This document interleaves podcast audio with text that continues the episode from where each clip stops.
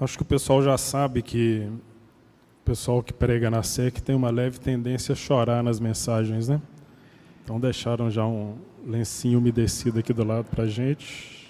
Muito obrigado a quem teve a ideia. Né? Obrigado por quem teve a ideia. Pessoal, olha só. Ah, no início do culto a gente já orou pela, pelas nossas autoridades, pela eleição. Gostaria só de relembrar você esse ponto, né? A gente como comunidade cristã, nós temos aí essa responsabilidade de orar pelos nossos governantes, sejam eles aqueles que nós gostamos ou desgostamos. Então, se foi eleito um sujeito que você não gosta, você deve orar por ele mais ainda. Mas é nossa responsabilidade orar pelas autoridades. Então, essa deve ser a nossa postura. É, orar, também cobrar, acompanhar mas sobretudo aí de uma maneira instruída. Então nós que somos cristãos, a gente que é a comunidade fé, nós recebemos do Senhor uma série de princípios e de ordenamentos para o nosso portar neste mundo, e muitos deles relacionados a essa questão do viver em sociedade, viver em comunidade.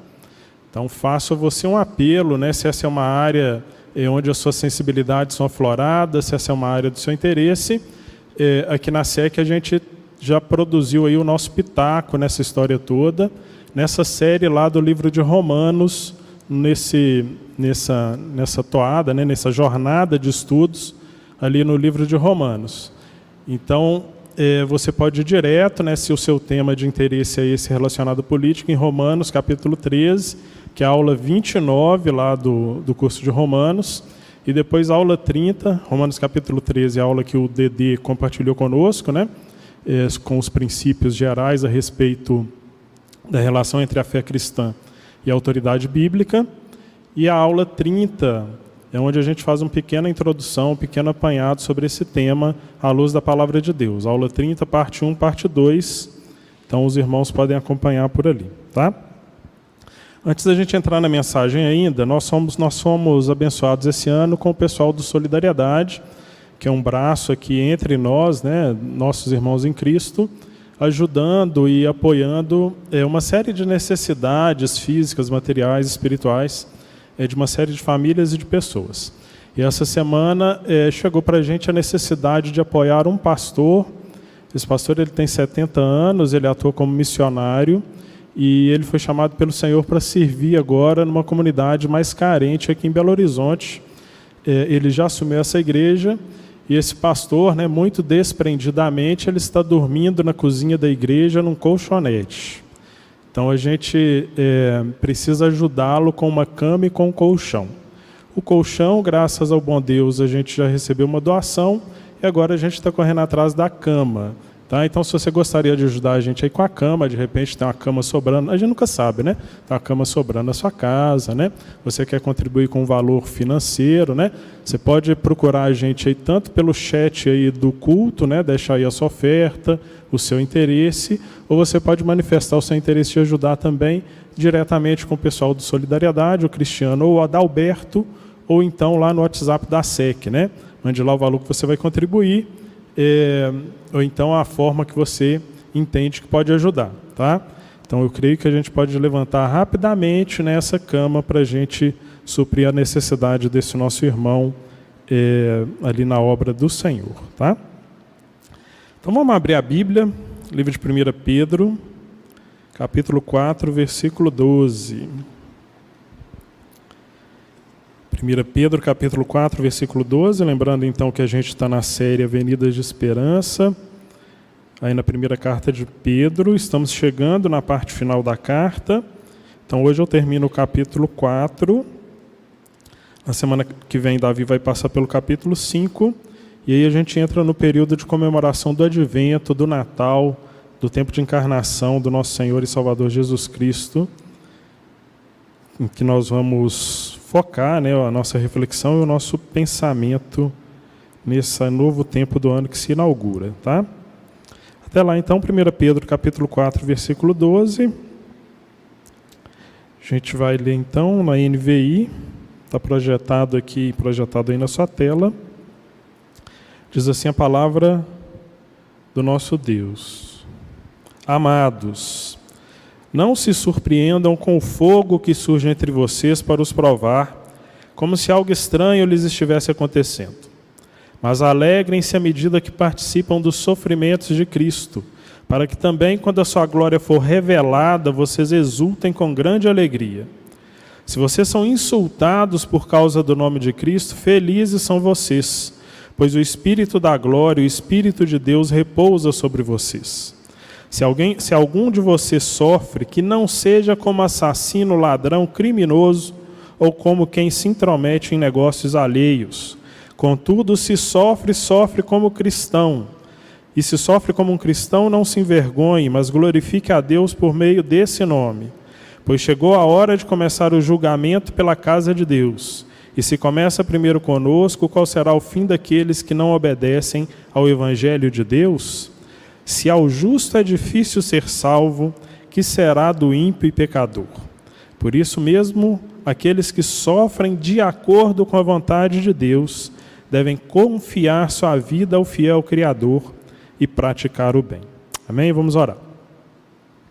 Senhor, Deus e Pai, mais uma vez nós agradecemos ao Senhor por essa oportunidade aqui. Te agradecemos, Pai, porque tua providência tem permitido que nós estejamos aqui diante do Senhor, como comunidade, para te adorar, como comunidade, para abrir o nosso coração, nosso entendimento de uma maneira geral, para que a tua palavra ela fale às nossas vidas, para que teu Santo Espírito nos conduza por meio dessa reflexão aqui hoje à noite, Pai.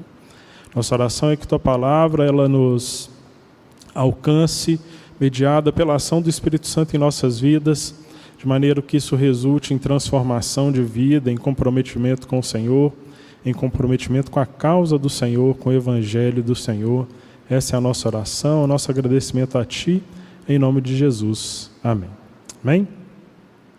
Então, no texto que a gente leu, Pedro ele continua tratando do tema do sofrimento, porque o sofrimento era algo que afligia aqueles irmãos eh, os destinatários dessa carta. Então você vai se lembrar lá desde o tempo em que, desde as semanas atrás em que a gente começou a estudar essa carta, que essa carta foi escrita para irmãos que estavam dispersos, irmãos que haviam sido perseguidos por causa do Evangelho e que se espalharam ali em determinadas regiões é, daquele tempo. Então, os destinatários da carta eram esses que estavam sendo perseguidos por causa da sua fé em Jesus Cristo.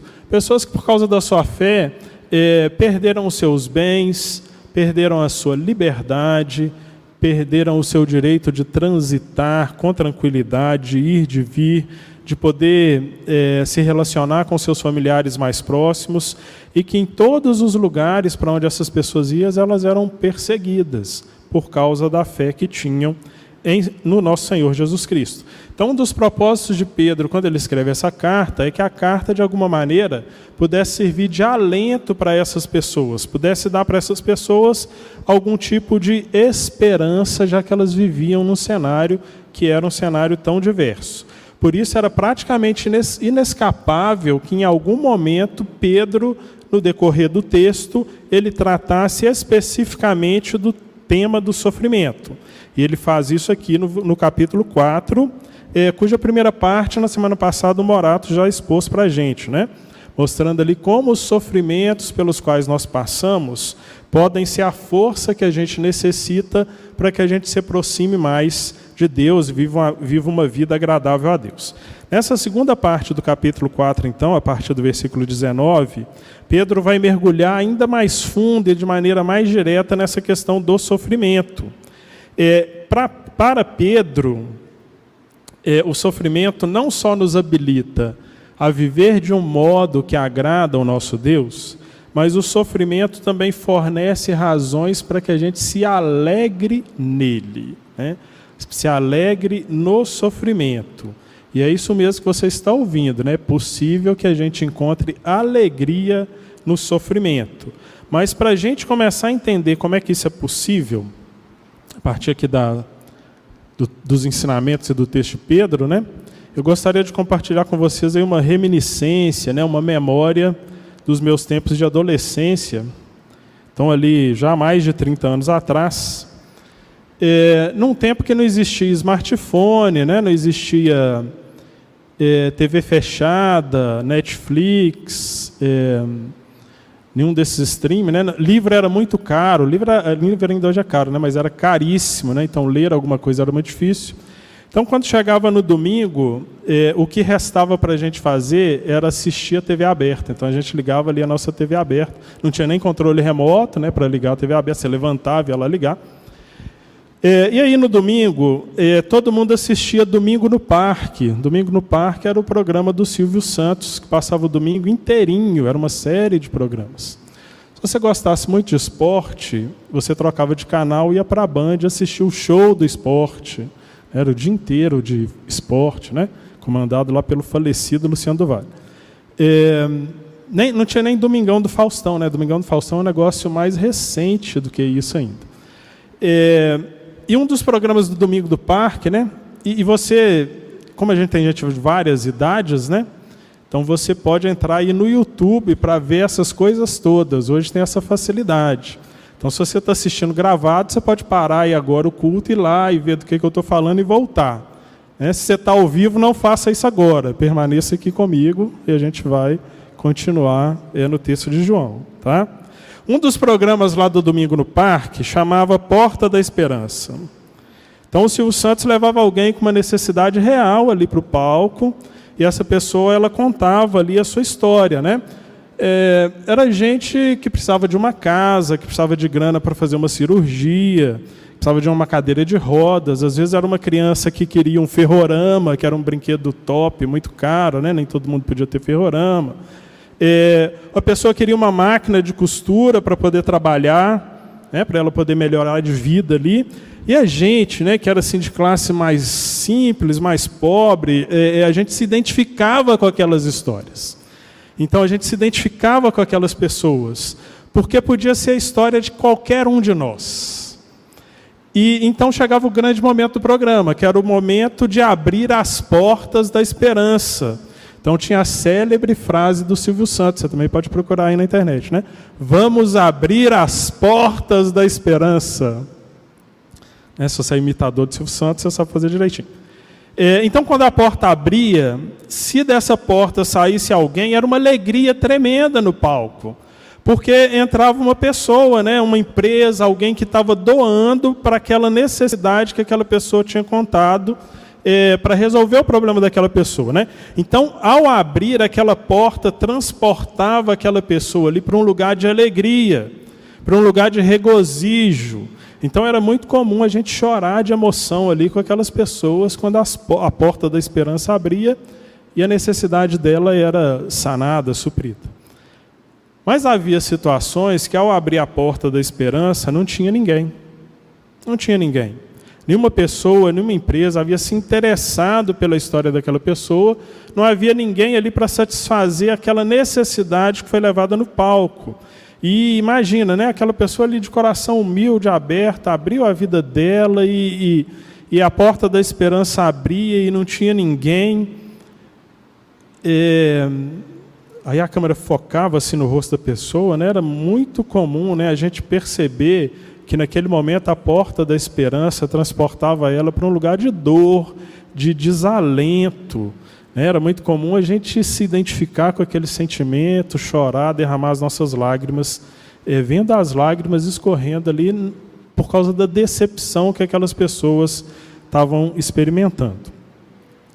E guardadas as devidas limitações dessa ilustração, o que Pedro está dizendo para a gente aqui é que o sofrimento é a porta da esperança do cristão. Porque por meio do sofrimento, nós somos sempre levados a enxergar motivos para que a gente se regozije, para que a gente encontre alegria diante do Senhor. Então, o que Pedro, está dizendo é o seguinte: né, quando o sofrimento vem para a nossa vida, é como se uma porta, essa porta da esperança, nos levasse para esse lugar de alegria, de alegria. E aí você deve estar se contorcendo aí no seu cantinho, porque ninguém sofre feliz e alegre, satisfeito. Sofrimento gera dor, sofrimento gera desconforto. É, e Pedro, o que, que ele está dizendo? Né? Ele está sendo ousado ao relacionar então a ideia do sofrimento com a ideia de alegria. E o que, que ele vai fazer no texto? Né? Ele vai é, qualificar esse tipo de sofrimento. Então, antes da gente ver as razões pelas quais ele acredita né, que o sofrimento pode ser essa porta que nos leva para a alegria e para a vitória, a gente precisa entender de que tipo de sofrimento Pedro está é, falando, que tipo de sofrimento Pedro está apresentando. Então, Pedro está falando dos sofrimentos que nós passamos por causa de Cristo por causa do Evangelho. Então, ele não está falando de qualquer tipo de sofrimento. Então, isso é muito fácil de perceber quando a gente olha aí nos versículos 12, por exemplo, quando ele fala do fogo, que vai provar aqueles que estão lendo a carta, que estão recebendo a carta, que são cristãos, cristãos dispersos, lá das doze tribos, como a gente viu no início dessa série.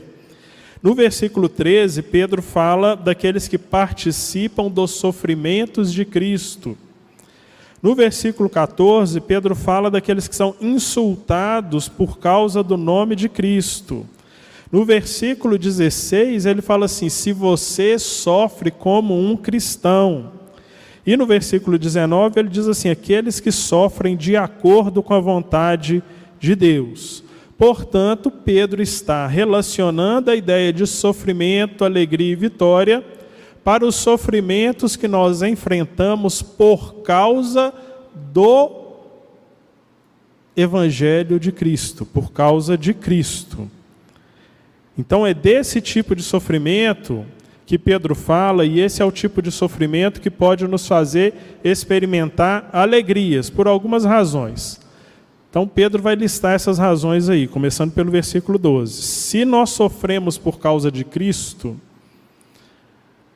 primeira coisa que ele diz é que isso não deveria nos pegar de surpresa. O verbo grego lá no original é que isso não deveria nos estranhar. Por isso algumas traduções tra elas trazem essa, esse termo, né? não, se, não estranheis se o fogo vier para provar vocês se o fogo aparecer entre vocês. Então, quando nós estamos engajados com Jesus Cristo, quando a gente coloca a nossa vida diante dele para servi-lo de maneira fiel, a gente não deveria ficar surpreso, ou assustado, ou, ou, ou desanimado, porque o sofrimento veio, porque o sofrimento virá certamente com uma razão. Pedro vai dizer aí, olha, o sofre, é, não se surpreendam com o fogo que surge entre vocês, entre o povo de Deus, porque esse fogo ele vem para provar.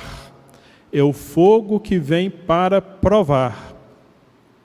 É, a gente não vai entrar no detalhe da, da, da, da, da ilustração que Pedro, da figura, né, de linguagem que Pedro usa, mas basicamente é aquele fogo pelo qual o ourives passa lá o metal para que o metal seja purificado. Então, esse é um fogo de purificação. Então, Deus vai purificar o seu próprio povo por meio do sofrimento, com um propósito, que é o propósito de, é, de nos provar, de fortalecer a nossa fé, para que a gente saiba em que pé que a nossa fé está e onde nós precisamos nos desenvolver para que essa fé seja ainda mais firme. Então a gente precisa lembrar, Deus vai nos provar e provar é diferente da tentação, né? Quem tenta é o diabo, quem tenta é o tentador para nos destruir. Deus nos prova para nos tornar um cristão melhor. E por que Deus está então permitindo que o fogo ele nos alcance? Pedro vai dizer no versículo 13 que isso não deve ser motivo de tristeza, mas deve ser motivo de alegria, porque nós sabemos que esse é o fogo da provação. E que Deus está conosco nesse fogo da provação. Diz Isaías 43, 2, né? Quando você atravessar as águas, eu estarei com você. Quando você atravessar os rios, eles não o encobrirão. Quando você andar sobre o fogo, através do fogo, você não se queimará e as chamas não o deixarão em brasas. Né? A gente imediatamente lembra lá da história da fornalha ardente. É, então, esse é o primeiro ponto de Pedro. Sofrer por causa do Evangelho é motivo de alegria, porque ao passar pelo fogo, nós estamos nos tornando servos de Deus melhores. servos de Deus mais parecidos com o próprio Cristo a quem devemos imitar. Porque olha só o que, é que Pedro diz no versículo 13: Alegrem-se à medida que participam dos sofrimentos de Cristo. Então, é, a gente associa o sofrimento com a ideia do choro e da dor sempre. Não que a gente não vai é, experimentar a dor, né, chorar por causa do sofrimento que vem sobre as nossas vidas. Mas o que que Pedro está dizendo? Que o sofrimento é uma maneira da gente se tornar mais próximo do nosso Salvador. O sofrimento, de alguma maneira, quando a gente participa dos sofrimentos de Cristo, isso vai nos identificar com Cristo, isso vai nos ligar a Ele, isso vai nos aproximar a quem Ele é.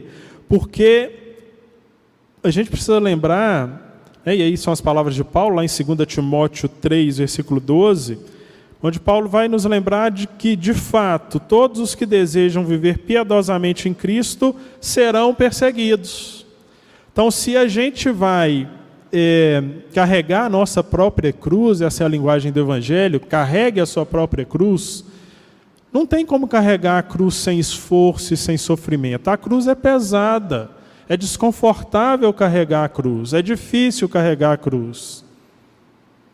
Então, ao nos colocar no caminho do Evangelho e nos tornarmos participantes dos sofrimentos de Cristo por causa do Evangelho, a gente então vai se alegrar não por causa do sofrimento, é, é, talvez seja essa a ideia de Pedro. A gente não se alegra por causa do sofrimento em si, mas porque esse sofrimento tem um propósito. Esse sofrimento me aproxima de Cristo. Cristo sofreu por causa do Evangelho, eu também estou sofrendo por causa do Evangelho, e assim eu vou começando a me tornar um com o meu Salvador.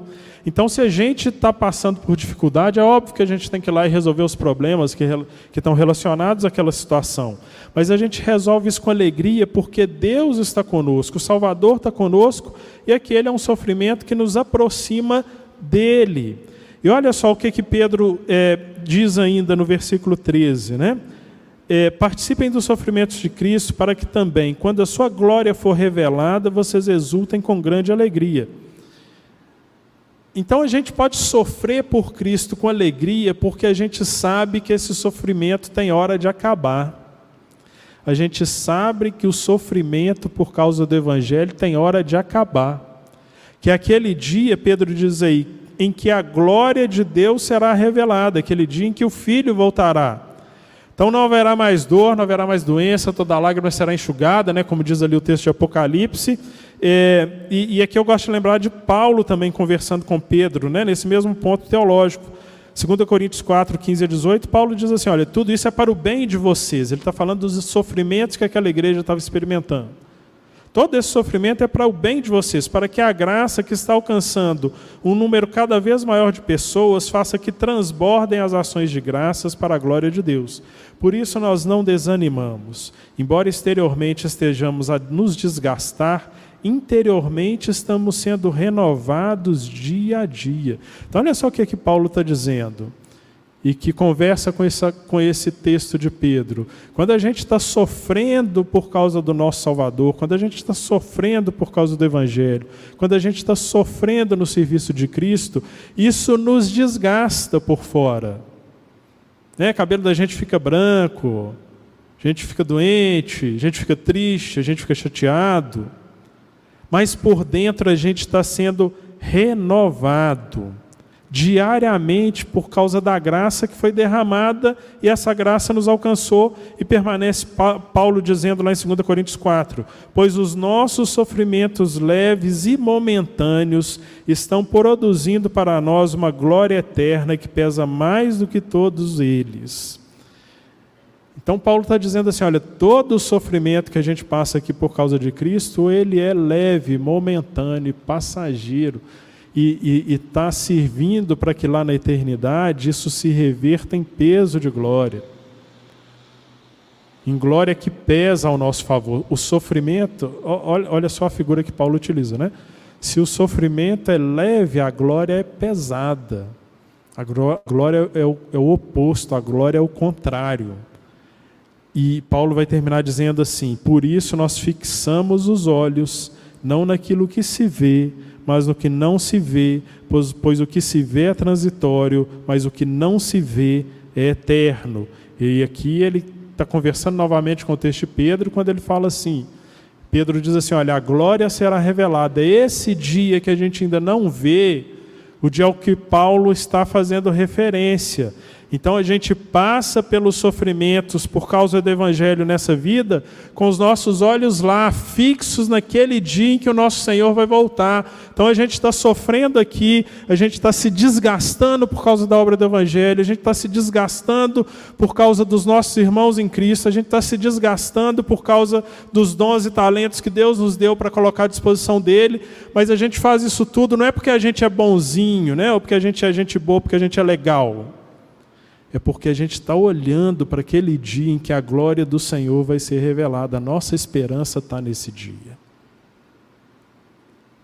E aí a gente supera e suporta o sofrimento que vem enquanto nós estamos desse lado da vida. Versículo 14, Paulo, Pedro vai mostrar para a gente que sofrer por Cristo também é motivo de alegria porque isso é uma prova de que a gente está andando em espírito. Olha só o versículo 14. Se vocês são insultados por causa do nome de Cristo, vocês são felizes, bem-aventurados, porque o Espírito da glória, o Espírito de Deus repousa sobre vocês. E olha só, é pesada a linguagem de Pedro. Porque ele está dizendo assim: ó, é, é, se você for injuriado, caluniado, se alguém falar mal de você, por causa do Evangelho de Cristo, você é um bem-aventurado. Tem nada que, pelo menos lá em casa é assim, né? A gente fica muito irritado quando a gente fala que o outro fez alguma coisa que ele não fez, né? Então, se minha esposa fala que eu fiz alguma coisa que eu não fiz, eu pá, fico nervoso. Se eu falo que ela fez uma coisa que ela não fez, ela fica nervosa, né? E a mesma coisa, né? Porque ser caluniado, gente, ser caluniado é um negócio que faz o sangue da gente ferver. Então Pedro está dizendo assim: ó, se alguém falar mal de você, derrubar a sua reputação, mentir a respeito de quem você é, na sua família, no seu trabalho, na sua escola, porque você está honrando o nome de Cristo, fica feliz. Você é um bem-aventurado. Eu fico imaginando, talvez Pedro ele está lembrando daquele dia que ele estava lá no sermão, né, no, no, no, primeiro sermão de Jesus ali, aos pés do mar da Galileia, no monte. E, Pedro, e Jesus estava contando sobre as bem-aventuranças, né? Mateus capítulo 5, versículo 11 e 12, fala assim: Bem-aventurado vocês serão quando por minha causa os insultarem, perseguirem, levantarem todo tipo de calúnia contra vocês. E talvez Pedro está se lembrando desse dia, as palavras de Jesus estão ecoando aqui para ele, quando ele percebe a situação daqueles irmãos ali em crise. Alegrem-se, diz Jesus, e regozijem-se, porque grande é a recompensa de vocês nos céus, pois da mesma forma perseguiram os profetas que viveram antes de vocês. Então Pedro está dizendo o seguinte: olha, quando alguém falar mal de você por causa de Cristo, fica alegre, fica feliz, você é um bem-aventurado. Porque isso é sinal de que o Espírito de Deus, versículo 14, repousa sobre você. As cartas paulinas, né, em muitos momentos, elas nos fazem essa recomendação: ande em espírito. Se tem gente falando mal da gente por causa do Evangelho, é um sinal de que estamos cumprindo esse propósito de que a gente está andando em espírito. E a essa altura do texto de Pedro, versículo 15 e 16, já deve estar claro para a gente que nós precisamos avaliar o tipo de sofrimento pelo qual nós estamos passando. Nós precisamos perguntar se o nosso sofrimento ele vem de Deus ou não, porque nem todo sofrimento é esse sofrimento que Pedro está dizendo aqui o sofrimento que veio para nos provar. Então, se você trair a sua esposa, se você der uma rasteira no seu sócio da empresa, se você colar na prova, se seu pai te castigar, te colocar de castigo que você aprontou em casa, então isso é apenas efeito da lei da semeadura, né, que a própria palavra apresenta. A gente vai colher aquilo que a gente semear. Então, em muitos momentos, a gente está sofrendo por causa do pecado. A gente está sofrendo por andar afastado do Evangelho. A gente está sofrendo porque não está colocando a graça em ação. É como a palavra de Deus nos ensina, né? Desenvolver a vossa salvação, colocar em ação a vossa salvação. E aí a gente passa a sofrer por, por causas, por situações que são criadas por nós mesmos, é, e que Deus, Ele certamente, né, Ele tem poder, Ele é soberano, Ele continua é, governando todas essas situações, mas são situações que nós criamos. E Pedro ele está fazendo uma exortação que não deixa de ter, que é muito séria, mas não deixa de ter a sua graça, porque ele está falando assim, galera, vamos imaginar o seguinte: esses, essas pessoas que receberam a carta originalmente ali, é gente que está sendo perseguida por causa do Evangelho, é gente que está passando fome por causa do Evangelho, gente que perdeu a casa, gente que não tem onde morar às vezes, que foi acolhido por alguém. Sabe aquela hora que te dá a louca, né? que você está passando por uma situação tão difícil que você pensa assim: é, se eu pular a catraca, já aconteceu comigo, tá? É, pular a catraca do ônibus aqui agora, né, ou passar debaixo da roleta, ninguém vai ver, né? Estou apertado, está difícil a situação. Aí Pedro está falando assim: olha, não caia nessa esparrela. Se você sofre, sofre como um cristão. Não sofre como ladrão, não sofre como criminoso, não sofre como assassino. Não faça bobagem por causa do seu sofrimento. Então, permanece sofrendo como cristão. É engraçado que ele fala assim: ó, não se intrometa nos negócios alheios. Né? Tem gente que é bisbilhoteiro Fica se intrometendo na vida, enxerido, que a gente fala aqui em Minas Gerais, né? Esse jeito é enxerido.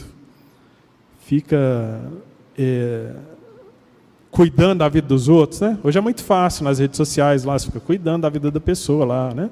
Sabe o que ela está fazendo, essa coisa. Não, não cai nessa não. Se é para sofrer, gente, é, sofra como cristão.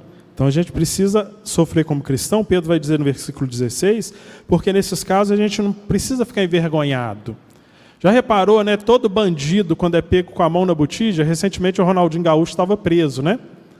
É, aí teve uma cena que me chamou muita atenção, porque quando apareceu a primeira vez do Ronaldinho Gaúcho preso, né, para quem não conhece o Ronaldinho Gaúcho, né, o cara famosíssimo, jogador de futebol, né, todo dinheiro do mundo, o cara foi preso no Paraguai por coisa besta, né? Estava lá fazendo coisa errada com o irmão. É, a primeira vez que ele apareceu preso, ele apareceu com a, ele fez questão de cobrir as mãos algemadas com um pano. Ele não queria mostrar que ele estava algemado. É, o, cara, o cara, quando é pego fazendo coisa errada, né, ele tampa o rosto. É, a primeira coisa que a pessoa fala é, é, é negar, né? Você vê o sujeito no lugar fazendo a coisa errada, ele olha para você, não, não estou aqui não, não fiz, não era eu. A gente fica envergonhado. Pedro está dizendo assim: se o seu sofrimento é por causa de Cristo, não precisa ter esse sentimento da vergonha. Glorifica a Deus porque você está sofrendo por causa do Evangelho. Glorifique a Deus. E por fim, Pedro vai dar mais uma razão para a gente entender por que a gente precisa sofrer como cristão. E ele vai falar aí nos versículos 17 e 18 o seguinte: olha, a gente precisa entender cristãos que estão sofrendo por causa do evangelho, estão dispersos, estão perseguidos, a gente precisa entender uma coisa, vocês precisam entender uma coisa. A gente sofre porque o juízo de Deus começa primeiro dentro da casa de Deus dentro da casa de Deus. Então, ser cristão não nos torna imune ao julgamento de Deus, pelo contrário. O juízo de Deus começa pela igreja. O que Pedro está dizendo é o seguinte: olha só, é, quando a gente sofre, quando a gente comete pecados, isso para nós que somos salvos, para nós que somos filhos, isso é mais é, pesado isso é mais grave, a palavra que eu estou procurando, do que é para o ímpio, por uma razão. O ímpio não conhece a graça, nós conhecemos a graça. O ímpio não conhece a verdade, nós conhecemos a verdade. Então, quando eu decido fazer a coisa errada, Deus necessariamente ele vai me disciplinar, porque eu sei o caminho da verdade, eu sei o caminho da graça. E o que que Deus faz? Ele, e isso a gente precisa lembrar, né? Deus ele vai nos, nos disciplinar, nos corrigir, nos punir para o nosso bem, para nos corrigir, para nos disciplinar, para nos trazer perto dele, que é diferente do juízo que Deus vai derramar sobre os ímpios, porque o juízo dos ímpios é o juízo da condenação. Então, quando Deus punir o ímpio, quando Deus derramar o seu juízo sobre o ímpio, é um juízo em que ele vai estar condenando aquelas pessoas à perdição eterna. E naquele dia, é, o ímpio, ao ser condenado, ele vai saber que está sendo condenado por um Deus justo, tão justo que inclusive disciplina seus próprios filhos. Disciplina seus próprios filhos. Diz o texto aí de Pedro, né, ele faz uma citação lá de Provérbios. Se ao justo é difícil ser salvo, que será do ímpio e pecador. Então Pedro está falando disso. Olha só, Deus não vai deixar o pecado impune. E uma forma dele demonstrar sua justiça para aqueles que não são da graça é fazendo, trazendo justiça, trazendo disciplina sobre a vida dos seus filhos, quando seus filhos é, se afastam dele e sofrem por causa dos seus erros. Então sofremos porque Deus está mostrando alguma coisa para aquele que ainda não foi alcançado pela graça. E versículo 19, então o que, que a gente deve fazer? Né? O que, que deve fazer, diz Pedro aí, aqueles que sofrem de acordo com a vontade de Deus? Então, primeira coisa, versículo 19: vocês devem confiar a sua vida ao seu fiel Criador. Confiar a sua vida ao seu fiel Criador.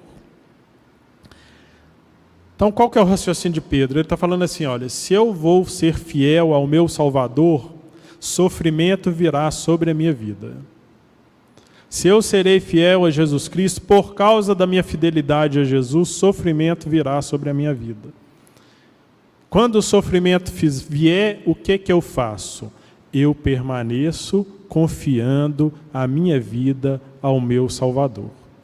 Vamos tentar trazer isso para a prática, para exemplos práticos.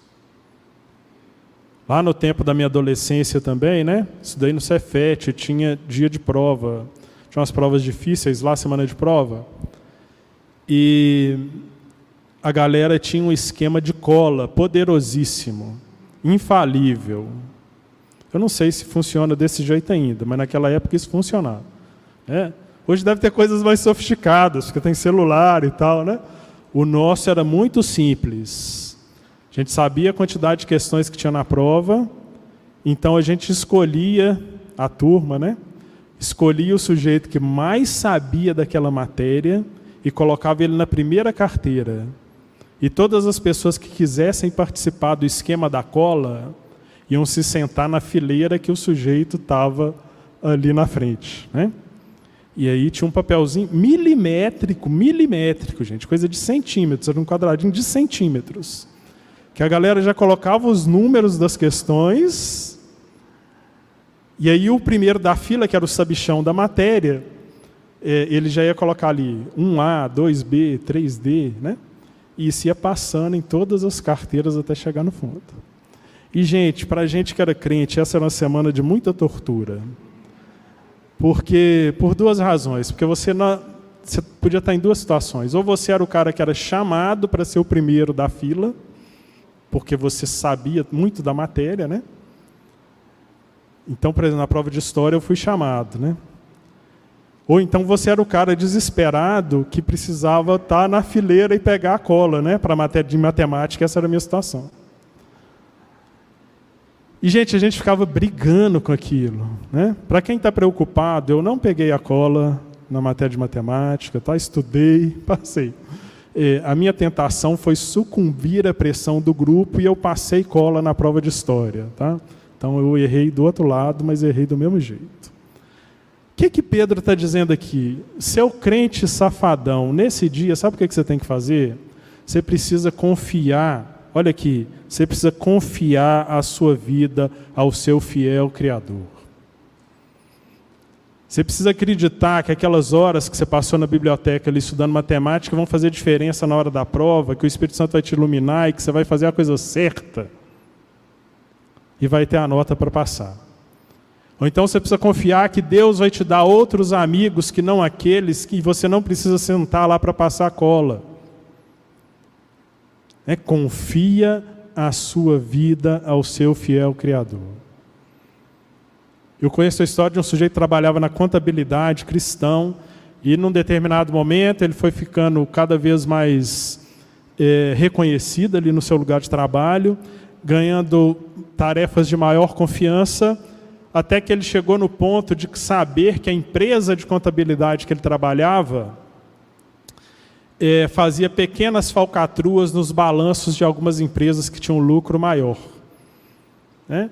Então o cara acertava um centavo daqui e dali, um milésimo daqui e dali, para a conta da contabilidade ficar mais alta e essas outras empresas não percebiam esse movimento, né? porque elas estavam tendo um lucro muito grande.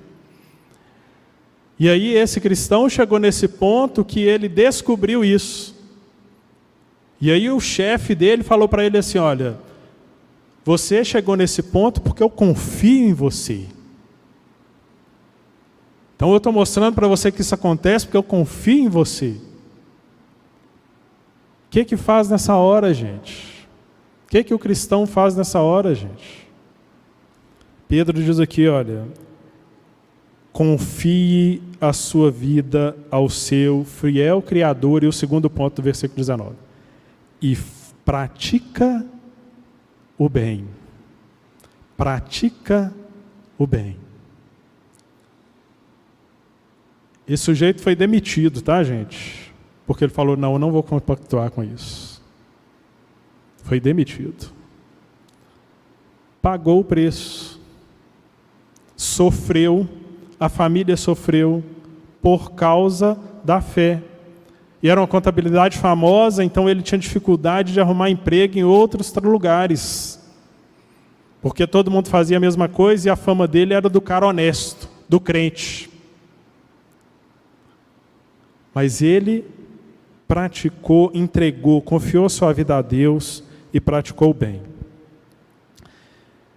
Então, meus irmãos, o próprio, próprio Pedro, aí no capítulo 3, no versículo 18, ele fala assim: Pois Cristo também sofreu pelos pecados, uma vez por todas, o justo pelos injustos, para nos conduzir a Deus.